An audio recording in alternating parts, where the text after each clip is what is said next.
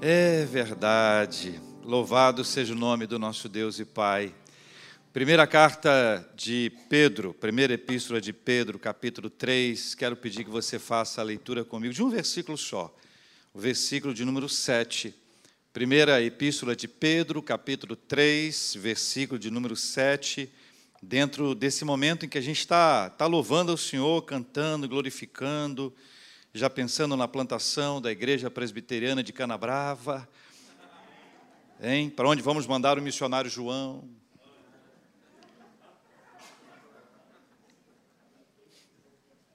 Falei nada, só quem, quem pegou, pegou, não pegou, não pegou mais, e vida que segue, vamos para frente. Irmãos, a gente está no mês da reforma, né? Reforma protestante. E é legal a gente lembrar dessa, dessa data, que é uma data muito importante para o calendário do planeta inteiro. No mundo inteiro, as pessoas celebram o dia 31 de outubro, não como o dia do Halloween, mas como o dia da reforma. 31 de outubro é um dia da gente relembrar os nossos heróis do passado, homens e mulheres que marcaram a história. Homens e mulheres que foram cheios do Espírito Santo de Deus para mudar a trajetória da caminhada da fé cristã no planeta inteiro. E certamente você já ouviu falar de Martinho Lutero. Quem já ouviu falar de Martinho Lutero? Levanta a mão só para poder ver. Maravilha. Quantos aqui já ouviram falar de João Calvino? Uma igreja presbiteriana. Se nunca ouviu falar de João Calvino, o negócio está errado. Hein? João Calvino, Martinho Lutero. Duas figuras, assim, a meu ver, lendárias. assim. É muito interessante você ver. A, a maioria das pessoas tem uma ideia de Lutero como alguém assim, muito bravo. Cara muito bravo. Chegou, pegou as 95 teses, fixou lá na porta da Catedral de Wittenberg, um homem com semblante pesado. Vou apresentar para vocês hoje o Lutero maridão. João Calvino, outro que teve que enfrentar uma série de oposições, homem que saiu fugido, depois foi para uma cidade, virou o grande gestor da cidade que se tornou modelo para o planeta inteiro, que é Genebra. Vou mostrar para vocês hoje o Calvino Maridão. Duas histórias muito curiosas que nós vamos ler a partir da palavra de Deus, porque quando nós pensamos na reforma, nós passamos a ver a vida a partir de um outro prisma, que é esse prisma que a gente chama de cosmovisão reformada, a maneira como a gente enxerga todas as coisas ah, sob o impacto do Espírito Santo de Deus, à luz das Escrituras, impulsionados por essa perspectiva teológica reformada. Primeira de Pedro, capítulo 3, versículo de número 7, é um texto que, em princípio, é voltado para os maridos, mas existe a possibilidade de uma aplicação lógica clara, você vai acompanhar, com alguns elementos que serão aplicados à família e não apenas à responsabilidade do homem. Quantos aqui já conhecem aquele texto ah, que a mulher sábia edifica o quê? A sua casa. Mas é só a mulher que precisa ser sábia? Mulheres, respondam para mim. Hum? Você acha que a Bíblia está dizendo, quando diz que a mulher seja sábia, é que a mulher não é sábia? Não! Claro que não. Claro que não. Quando a Bíblia diz que a mulher deve ser sábia, é porque é uma palavra voltada para ela, mas também aplicada a nós. Nós precisamos, nós homens, precisamos de muita sabedoria. Esse texto, embora seja inicialmente focado nos maridos, ele é aplicado com absoluta facilidade a cada um de nós. E vamos pensar sobre esse assunto em família de maneira objetiva. Capítulo 3, versículo de número 7, primeira epístola de Pedro, leia comigo. Maridos, vós. Qual a parte do leia comigo? Você. Hã? Vamos lá. Maridos, vós igualmente vivei a vida comum do lar com discernimento e tendo consideração para com a vossa mulher como parte mais frágil. Tratai-a com dignidade, porque sois juntamente herdeiros da mesma graça de vida para que não se interrompam as vossas orações. Vou citar aqui quatro palavras que estão nesse texto, mas eu quero dizer para você que se você leu o texto, ouviu esse texto e fixou em parte mais frágil, é porque a sua leitura já está sofrendo uma distorção com as influências desse tempo. Esse não é o ponto principal. Quatro palavras que estão aí já destacadas no texto para você acompanhar comigo. Quais são as quatro palavras? Vê lá no texto comigo. A primeira palavra é a palavra comum. A segunda, discernimento. A terceira, dignidade. A quarta, Nesse versículo, essas palavras podem ser destacadas. E eu destaco essas palavras e apresento para você uma frase para ajudar o nosso entendimento, tá bom? A primeira frase que eu apresento a vocês é: a família é um lugar para se viver a vida comum do lar. A vida comum do lar. O que acontece dentro da casa interessa a família. O que acontece dentro da nossa família interessa quem está ali. Tudo é importante dentro de casa. Dentro de casa, todas as coisas são igualmente importantes para todos aqueles que ali moram. A casa é um lugar onde cada um de nós pode contribuir. E quando nós pensamos nessa vida comum do lar, nós precisamos descobrir, redescobrir e continuar descobrindo coisas interessantes dentro de casa. E faço aqui duas metáforas. A primeira, a da janela. Janela é um lugar lindo. Janela é um lugar que a gente abre. Mas eu quero apresentar aqui a janela como aquele lugar onde a gente olha muito para fora e deveria olhar mais para dentro. A janela pode ser para nós um lugar de esperança, mas pode ser também um olhar um lugar de fuga.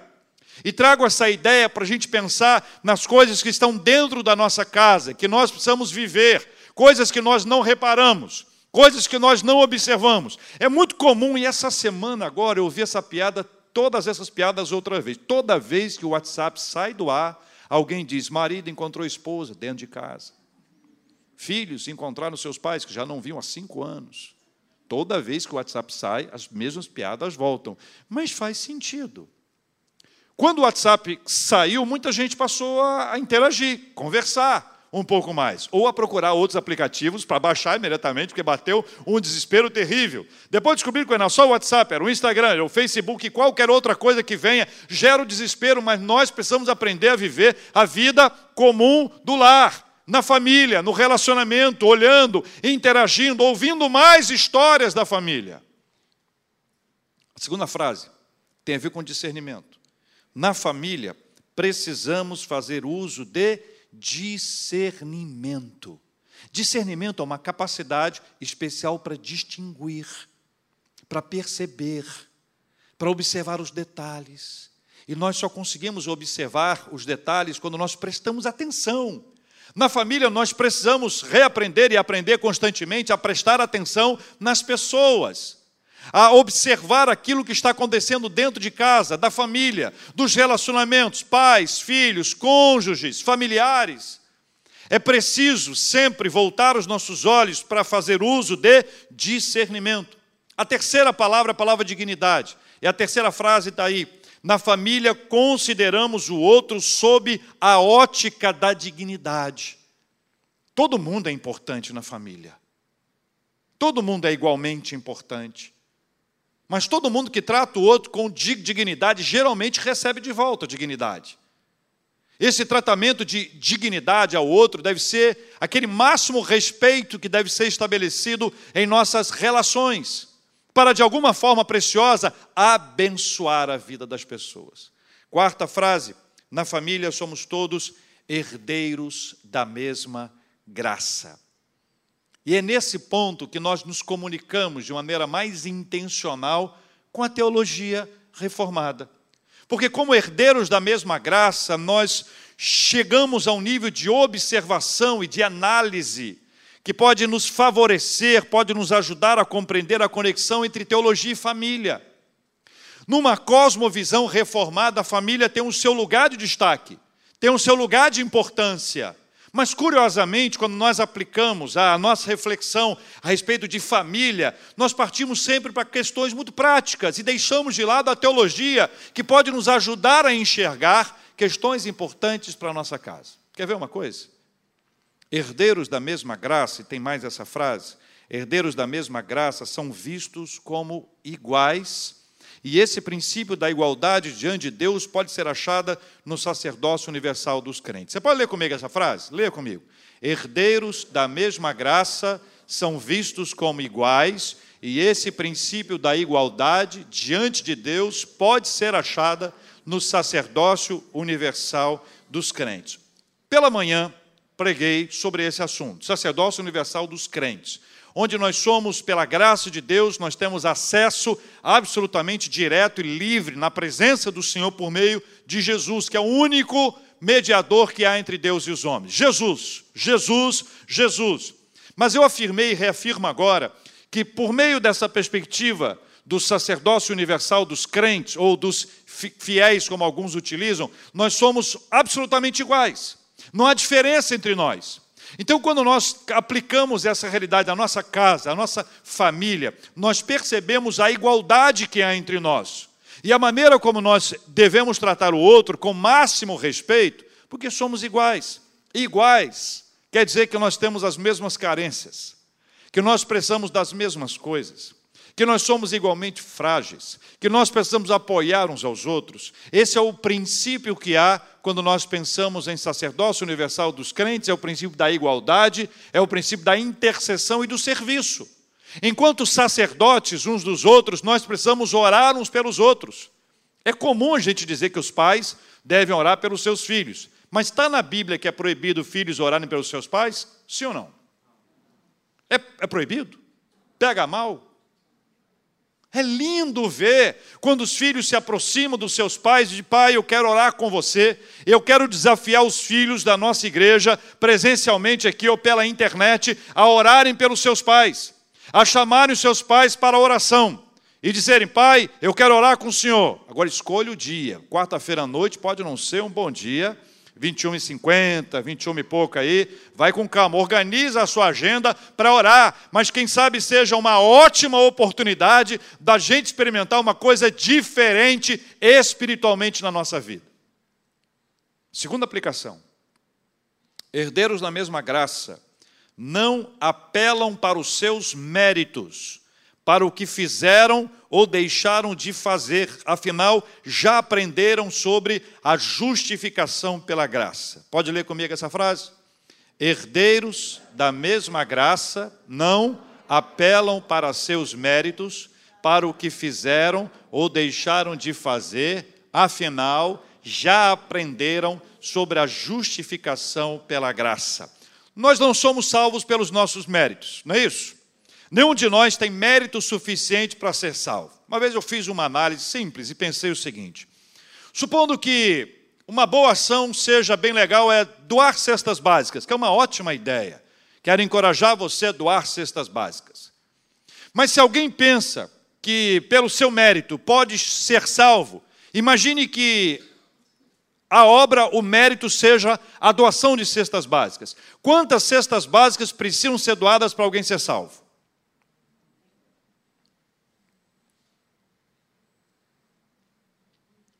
Pegue como exemplo, ser salvo, um dia no céu, um dia no paraíso. Quantas cestas básicas pagariam um dia no paraíso?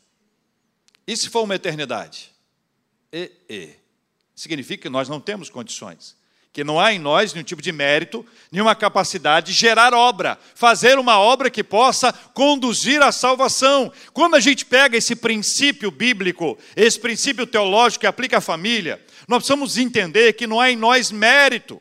Nós todos somos dependentes da graça de Deus. Na família, nós precisamos olhar para essa perspectiva da justificação pela graça. Essa justificação pela fé por meio da graça, essa ação do Senhor que não tem mérito, não tem obra, não é aquilo que você fez, não é aquilo que você não fez, é a graça maravilhosa do Senhor. Terceiro, herdeiros da mesma graça não confiam em suas forças e habilidades mas aprenderam a depender da providência divina. Leia comigo essa frase. Herdeiros da mesma graça não confiam em suas forças e habilidades, mas aprenderam a depender da providência divina. E essa aqui é uma questão complexa para nós. Porque quando nós aprendemos a lidar com a ação de Deus na nossa vida, nós nós colocamos todo o nosso coração na pessoa de Jesus, ou na presença de Deus. A expressão Deus proverá, dita pelo nosso irmão. Quem disse essa frase? Subindo no monte, com seu filho. Quem foi? Abraão. Quando ele disse essa frase, era um momento de extrema dificuldade de sua vida. Quando alguém afirma que Deus proverá, não é porque está contando em receber, está contando em não receber. É porque está passando por dificuldades. É porque precisa de um socorro, de uma ação especial de Deus sobre a sua vida. Quando nós estamos em família e nós atravessamos um momento de dificuldade financeira, ou quando nós passamos por uma prova na área da saúde, ou quando nós perdemos alguém muito especial, nós precisamos aprender a depender da providência divina. Deus proverá. Se a família entender isso, se dentro de casa isso for ministrado, se nós compreendermos essa ação do Senhor na nossa vida, enquanto indivíduos, e se aplicando também à nossa família, nós vamos aprender a descansar um pouquinho mais. Isso vai nos ajudar com a quarta frase. A quarta frase diz assim: Herdeiros da mesma graça, não buscam ter a última palavra, porque sabem que o governo de suas vidas e famílias está nas mãos do soberano. Me ajuda a ler essa frase? Herdeiros da mesma graça, não buscam ter a última palavra, porque sabem que o governo de suas vidas e famílias está nas mãos do soberano. Quem tem a última palavra lá na sua casa? Vou responder logo para evitar que alguém conte é, quem é que tem a última palavra. É o Senhor, não é isso?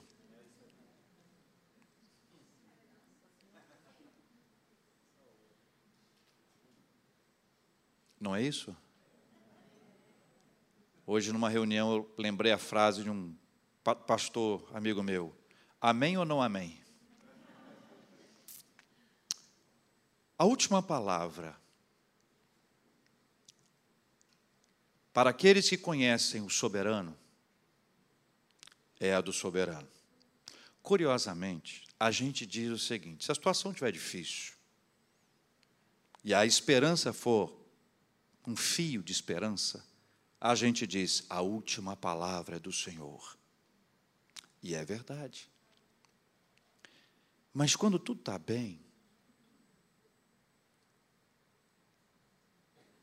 a gente continua dizendo que a última palavra é do Senhor, mas não no sentido anterior. Às vezes é no sentido de última a ser ouvida. Todavia, eu quero desafiar você a inverter essa história.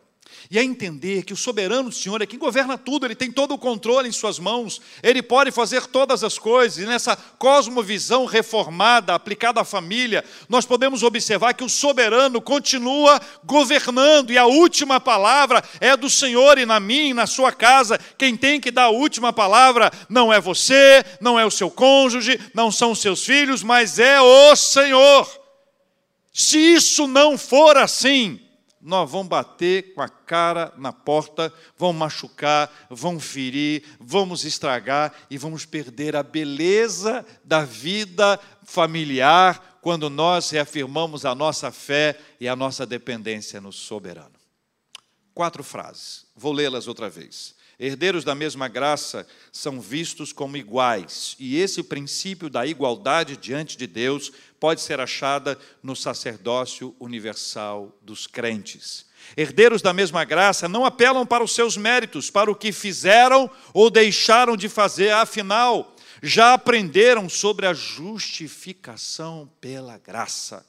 Herdeiros da mesma graça não confiam em suas forças e habilidades, mas aprenderam a depender da providência divina. Por último, herdeiros da mesma graça não buscam ter a última palavra, porque sabem que o governo de suas vidas e famílias está nas mãos do soberano. A cosmovisão reformada nos faz perceber que herdeiros da mesma graça não se aplica ao ambiente religioso somente.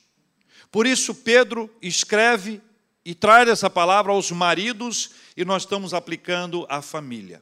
E é dentro da família que, tendo como base a palavra de Deus e enxergando como reformados que somos os seus valores e o seu, a sua história, os seus atributos, seus pilares, nós podemos colocar tudo isso em prática e aplicar à nossa vida. E aqui nós temos quatro áreas principais. A primeira área, compreendendo o sacerdócio universal dos crentes.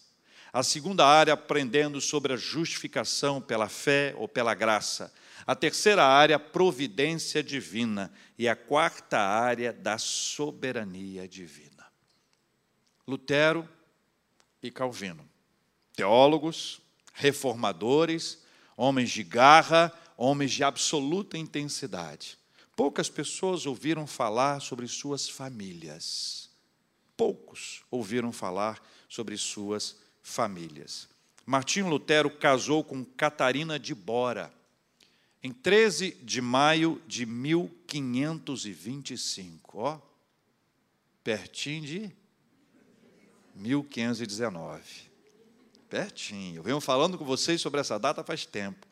Em 1525. E sobre, sobre o matrimônio, ele disse a seguinte frase: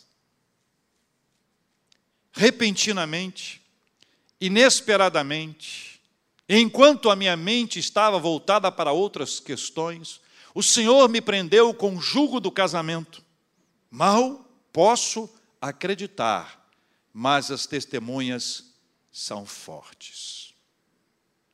Depois, ele traz uma outra frase. Tenho sido muito feliz em meu casamento, graças a Deus. Ter paz e amor no casamento é a dádiva mais próxima do conhecimento do Evangelho. Mais adiante, ele diz: Eu sou um ser inferior, ela superior. Eu sou Arão e ela o meu Moisés. É hora das mulheres responderem dizendo: Ah, eu vou ler para te ajudar. Eu sou um ser inferior, ela superior. Eu sou Arão, ela o meu Moisés. Lutero, seu danadinho.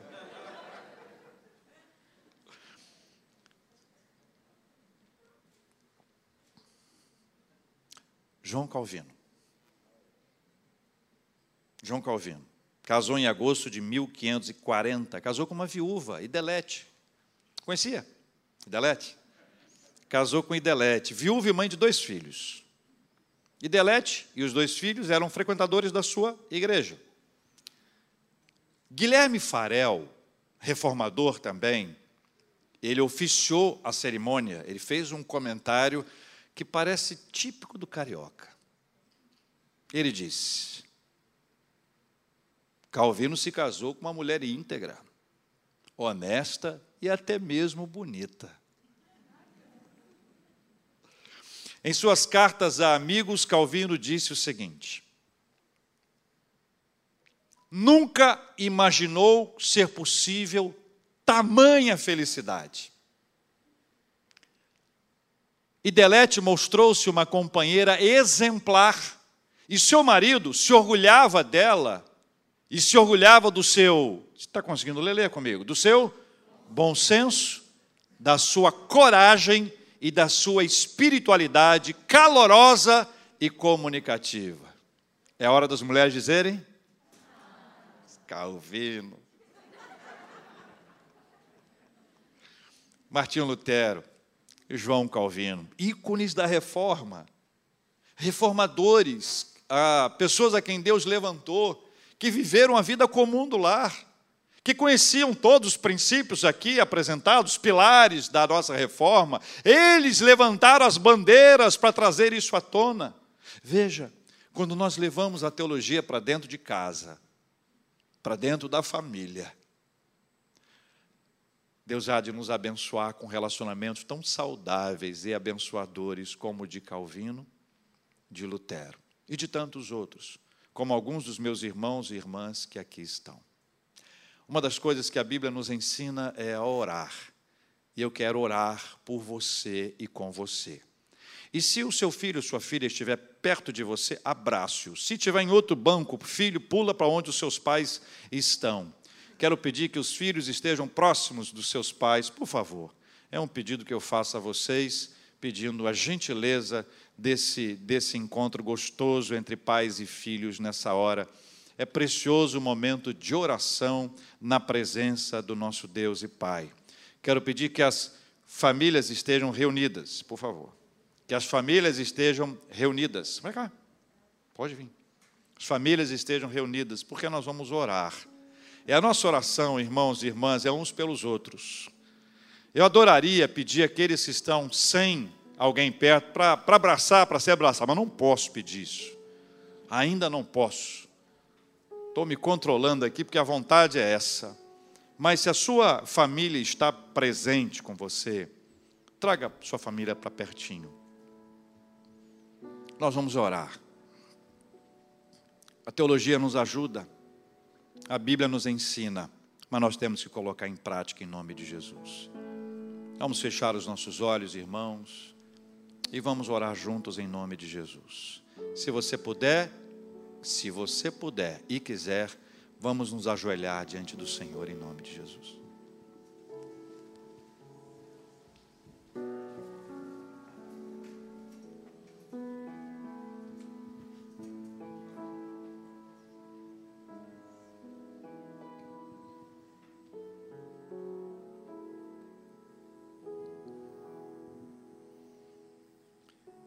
Deus soberano, a última palavra em nossa casa é do Senhor. Deus soberano, a sua providência é que nos sustenta. Não são os nossos esforços, não são as nossas qualidades que permitirão o sustento a nossa provisão vem do Senhor. Deus amado, não são os nossos méritos, as nossas obras que vão nos qualificar, mas somos justificados pela graça do Senhor. Deus amado,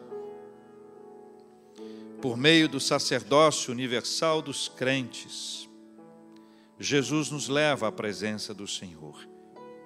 E em nome de Jesus nós oramos pelo fortalecimento da nossa família, dos nossos relacionamentos, cônjuges, familiares, filhos e pais. Oramos, ó Deus, pela bênção do Senhor sobre a nossa casa, sobre a nossa família, que é do Senhor. Certos de que palavras boas, como nós ouvimos, ditas ou escritas por Lutero e Calvino há tantos anos, poderiam ser ditas por muitos de nós ao falar sobre esposa, marido, filhos e pais. Assim nós queremos caminhar, cercado pela doce presença do Senhor amparados pelo poder do Teu Espírito Santo, dependentes do Senhor, sob a direção e a bênção do Senhor. Nessa cosmovisão reformada, enxergamos na teologia, na Tua palavra, lições importantes para aplicação diária e imediata por isso nós pedimos: tenha misericórdia de nós, ajuda-nos e abençoa-nos. É a nossa oração em nome de Jesus. Amém.